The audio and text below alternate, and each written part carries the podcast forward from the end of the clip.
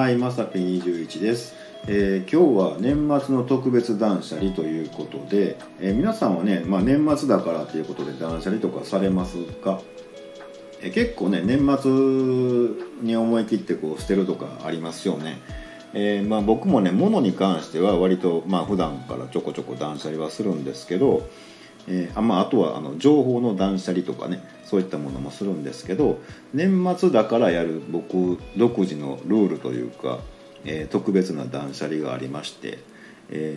ー電話帳の削除なんですけど、まあ、あの全部を削除するわけじゃなくて、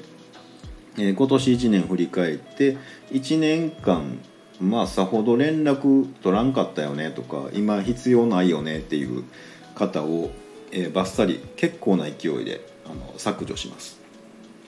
えー多分ねあの向こうの方もね、えーそんなに必要と思ってないんだと思うのであの、まあ普段から連絡取ってる方はねあの残してありますけどそうじゃない方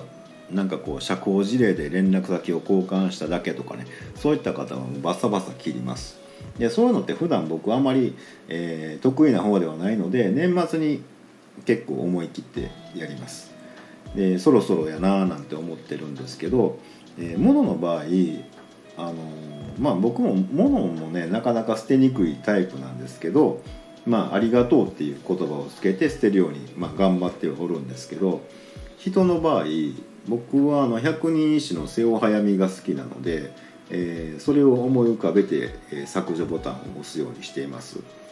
えー、と瀬尾早見岩にせかれる滝川の割れても末に合わんとと思うっていう歌が、まあ、僕もなかなか前から好きなので、えーまあねちょっと意味とかもしあれやったらあのリンクでも貼っておきますけど、まあ、またあの必要なら会うよねみたいなね、えーことで思い切ってバッサリいっちゃってます。えーそれをするとねあの物の断捨離同様やっぱり人も同じように、えー新しくなってくるっていうか今の自分に必要な人と出会えているので僕の場合ですけど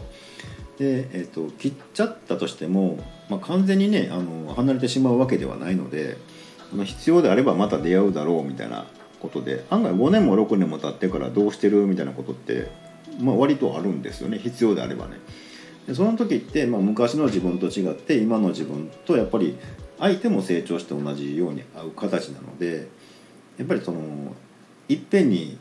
自分が大事にできる人間の数なんて知れてると思うのでこうやっぱり今付き合ってる人のこうクオリティを上げていきたいので、えーそういった意味もあって、まあ、年末だからっていうことで特別バージョンであの